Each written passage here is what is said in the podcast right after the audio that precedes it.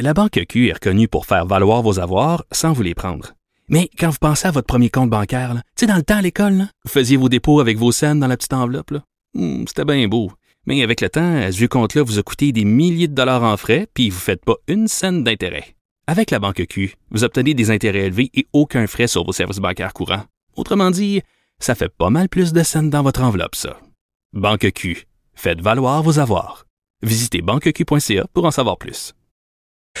Euh, Vincent, euh, ce matin, rapport après des, années de consultation, rapport donc euh, publié, diffusé, présenté sur les femmes autochtones assassinées et disparues. Oui, un rapport, bon, évidemment, qui, qui, qui fait beaucoup jaser aujourd'hui. Un rapport basé sur les témoignages de plus de 2300 personnes partout au Canada. Une enquête qui conclut à la présence d'un génocide canadien. On en avait, bon, on en a parlé dans le dossier des femmes autochtones. Euh, Aujourd'hui, le premier ministre Justin Trudeau qui a assuré qu'il allait mettre en œuvre le plan national, le plan d'action national pour éliminer les violences faites aux femmes autochtones après que l'enquête, ce qu'on appelle l'enquête nationale sur les femmes et les filles autochtones disparues et assassinées, eut déposé son rapport final.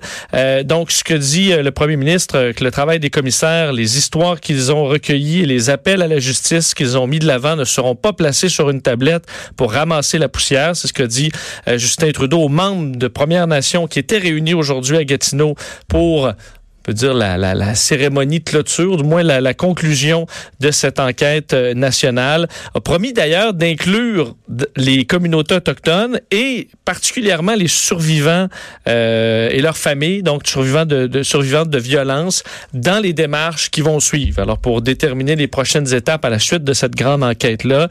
Euh, alors on parle, tu dis le terme qui a fait beaucoup réagir, génocide canadien contre les autochtones partout euh, au pays, donc des agents de l'État qui font preuve de comportements racistes ou sexistes, de mépris, de négligence et de faute dans l'exercice de leurs fonctions à l'égard des femmes, des filles ou des personnes euh, LGBTQ2 autochtones. C'est ce qui est écrit euh, par ça. les commissaires dans une section. C'est 2 E-L-G-B-T-Q-Q-I-A. Ouais, Elle a mais pris des fois, on l'a raccourci, on l'a raccourci avec LGBTQ2. Mais là. dans le rapport, c'est... c'est le- la version euh, plus plus longue. C'est Mais- 2 2 Deux Q. E non 2 E avant LG c'est 2 E L G B T Q Q I A. Bon. Si tu dis pas ça de même, c'est que tu discrimines plein de gens là. Tu laisses tomber plein de gens. Puis en de discrimination, on n'en veut plus Vincent. Mais c'est sûr qu'il faudrait peut-être un terme qui globe, mettons. euh, Oui, il va falloir trouver un terme. Un ça terme tourne, ça tourne, rassembleur. ça tourne au ridicule là, parce qu'à chaque saison là, été, hiver, printemps, t'ajoutes une lettre là. Ouais. T'es rendu à neuf, terme- rendu à neuf lettres là. Je pense qu'un terme rassembleur qui serait plus court, ça pourrait Ça être une bonne mieux. idée. On arrive Juste à ça. te dire, on parle Oui. d'une série de 21 recommandations euh, adressées, entre autres, au Québec, parce que le- les mots sont assez durs envers euh, le, le Québec particulièrement, euh, où il y a eu beaucoup de beaucoup de manquements.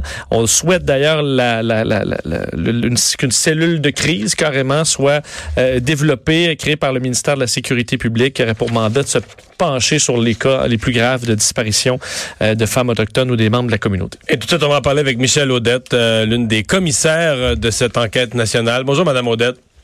Bonjour à vous tous. Bon, euh, essayez de nous, nous résumer le plus simplement possible, parce que c'est- énorme, c'est gigantesque dans ce rapport, mais les grandes conclusions sur le plan de l'action qui est attendu des, des gouvernements canadiens dans les années à venir? Alors, je pense que c'est le temps- c'est brièvement là, le pourquoi le Canada a ordonné à cinq commissaires et quatre à la fin de tenir euh, un exercice démocratique, de tenir une enquête de cette envergure. Pendant des décennies, et on parle depuis très, très, très longtemps, beaucoup de femmes vont disparaître. Beaucoup de femmes, on les retrouve mortes et la réponse sociale ou la réponse de la justice ou de la sécurité publique est soit absente ou euh, il y a des choses qui manquent et vont être faites de façon différente parce qu'elles sont des femmes autochtones. Mobilisation jusqu'aux Nations Unies, finalement, en 2016, le gouvernement euh, nouvellement élu, le gouvernement libéral, annonce la tenue de cette enquête-là. Cette enquête-là va se faire et se développer à travers le Canada où trois ministres vont écouter les familles et les survivantes, à savoir pourquoi vous voulez une enquête, qu'est-ce qu'elle doit tenir, qu'est-ce qu'elle doit faire, quels sont ses, ses barèmes et euh, son qu'est-ce qu'elle doit étudier? Alors, 5 à 6 000 personnes vont s'exprimer euh, de vive voix, soit par via électronique, mais surtout devant les ministres, et découle le décret. Le décret qui fait que cette enquête-là euh, nous dit allez étudier. Je vous ordonne d'étudier toutes les causes systémiques de violences faites aux femmes et ce sous toutes ses formes, qu'elles soient sexuelles, spirituelles, physiques, émotionnelles, économiques, territoriales. Alors là, là, ça devient très, très large.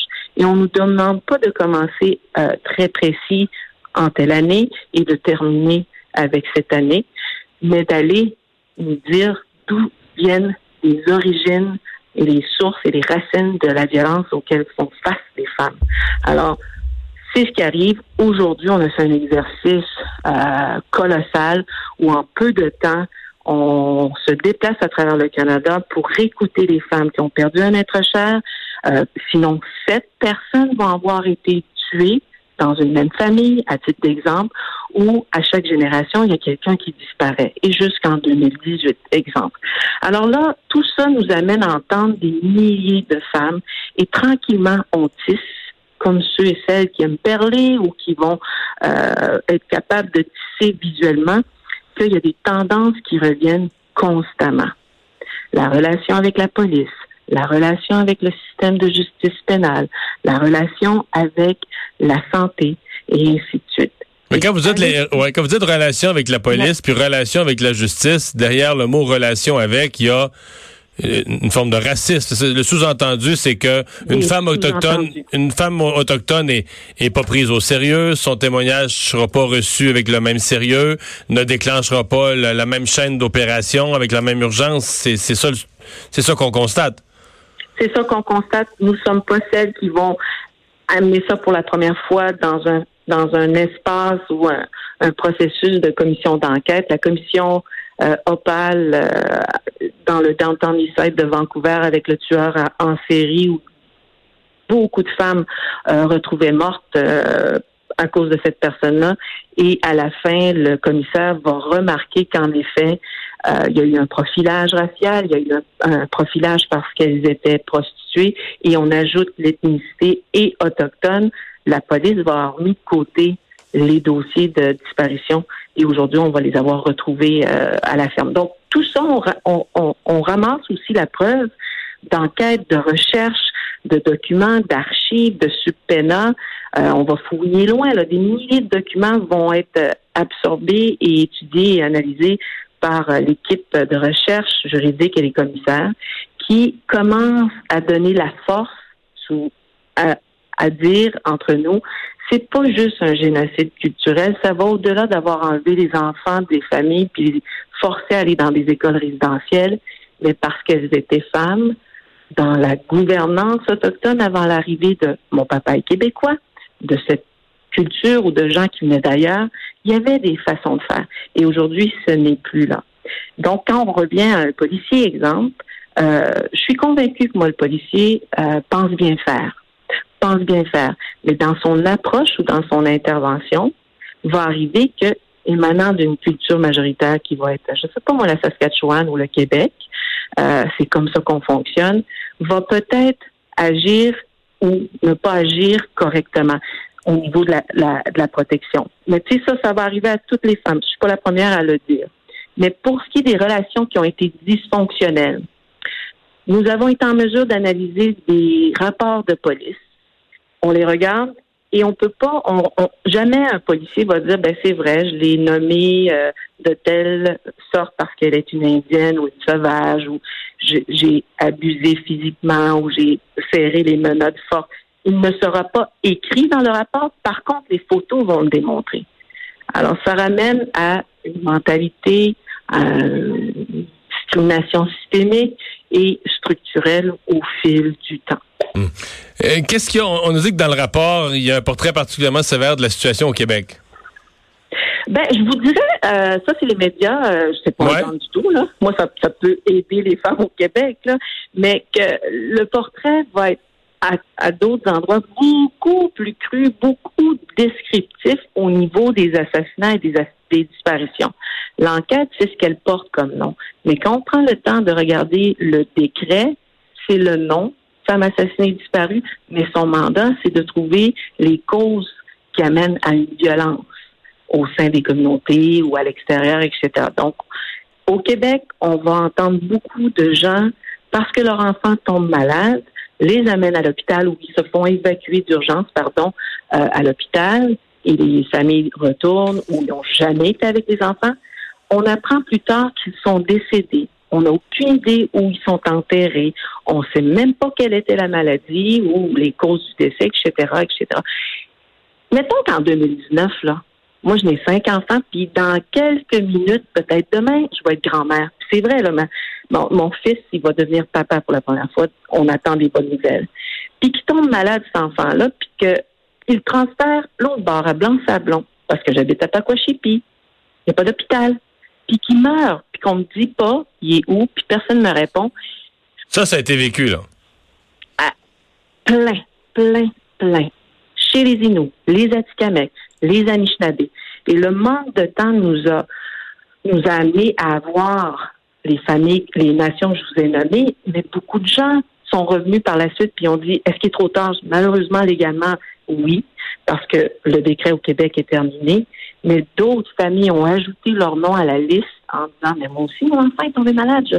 On m'a jamais dit il est enterré où? Alors il y a eu cette grande façon de faire culture où quand je dis violence structurelle, organisée ou c'était comme normalisé, c'est arrivé au Québec. Hum. Sur le, rapport, euh, est-ce que j'écoutais des débats, j'en écoutais euh, dans, différents vues dans différents médias. Euh, l'usage du mot génocide semble avoir créé ou monopolisé le débat. Alors que j'ai l'impression que là, vous venez de me parler de, de l'essentiel de ce qui s'est produit. sur le plan des faits, moi personnellement, je suis je comprends pas qu'on ait utilisé ce terme-là. C'est pas, il s'est produit plein de choses horribles, mais pas un génocide. Euh, c'est pas une, erreur en, voulant grossir ou attirer l'attention. C'est pas un rapport de, une erreur de rédaction de rapport? Je suis désolée, non. Puis c'est, normal que ça dérange. C'est normal qu'on le rejette. C'est normal qu'on soit en désaccord. Pour une femme qui, le, qui l'a examiné, qui l'a travaillé et qui je vis, je vis avec les femmes euh, depuis toujours ces, situations-là.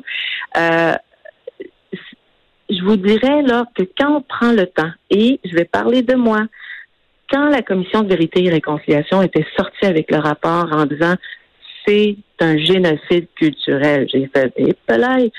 Mon ancienne voisine qui a pris 50 ans de, temps comme éducatrice a a, pris soin dans son service de garde de mon fils Amoun, mon plus vieux. Elle venait du Rwanda. Elle m'avait expliqué ce qui s'était passé. Alors, quand Vérité Réconciliation arrive, ben voyons, ben voyons. Un, je la connaissais pas, mon histoire autochtone. Deux, je ne savais pas qu'il existait, ou j'ai pas pris le temps, cette définition-là à l'ONU qui détermine c'est quoi un génocide. Et quand on prend le temps de la regarder, et j'ai j'ai fait mes devoirs comme commissaire et que sur le plan international, sur le plan du droit canadien et sur comment on va déterminer les groupes protégés puis les comportements génocidaires dans le E, le A, B, C, D, E, on va remarquer que à plusieurs endroits, les femmes autochtones se retrouvent dans ces définitions-là. Et c'est attaché par euh, des juristes, des gens qui ont cette connaissance-là du, génocide et qui invitent la société, et moi je le fais, là, à, à, sortir de nos repères de ce que moi c'est ça que je pense, puis that's Mais de dire, ouais, peut-être, ben, peut-être que je devrais, comme Michel, qui connaissait pas son histoire, de prendre le temps de l'apprendre, cette histoire-là, et d'attacher tranquillement qu'en effet, la déportation forcée de ma nation, de plusieurs nations, la stérilisation forcée de milliers de femmes, euh, des gens qui ont été abusés sexuellement. Moi-même, je ne savais pas que parmi le génocide va amener que lorsque ça a une atteinte grave à ton intégrité physique et mentale, parce qu'on va avoir mis des politiques, des façons de faire pour assurer qu'on te pote puis qu'on te magane qu'avec le temps, tu t'auto-maganes avec ta gang, puis qu'après ça, ben, prends donc des substances pour accélérer ton suicide ou euh, ce, mal de vivre-là. L'intention au niveau du génocide, c'est pas dans l'immédiat. Il peut aussi avoir sur une longue période des façons de faire pour éradiquer un peuple. Et vous pensez que c'était ça la politique du Canada? Pardon? Et, votre conviction, c'est que c'est ça, c'est qu'au plus haut niveau politique au Canada, on a planifié l'éradication des nations autochtones. Ça, c'est une chose. C'est ce que vous croyez? C'est ce que je crois. C'est ce que je crois. Mais ce que je crois aussi, là, monsieur Mario, ce que je crois au plus profond de moi-même, une fois qu'on va accepter, ou en tout cas dire OK, que ça fait partie de l'histoire du Canada et du Québec, moi j'ai envie de bouger avec eux Moi j'ai envie de dire c'est un passé. Il a fait mal. Aujourd'hui, je pense pas que le monde se lève pour aller nous tuer massivement. Non. Mais peut-être qu'ils vont faire des gestes qui vont m'empêcher d'être une femme de 48 ans parce que légalement, j'ai juste 17 ans. De faire en sorte que si je mets au monde mon enfant, je sois pas obligée de mettre le nom du père sur le sinon affaire indienne, puis le Québec reconnaîtra pas mon enfant comme un autochtone. Et ça, ce n'est que quelques exemples. J'ai envie de triper avec vous comme femme de 48 ans, puis grand-maman, puis maman, de dire, on peut-tu reconstruire un beau présent puis un beau demain ensemble? Ben, on entend l'invitation. Michel Audette, merci beaucoup de nous avoir parlé. C'est plaisir. Au revoir.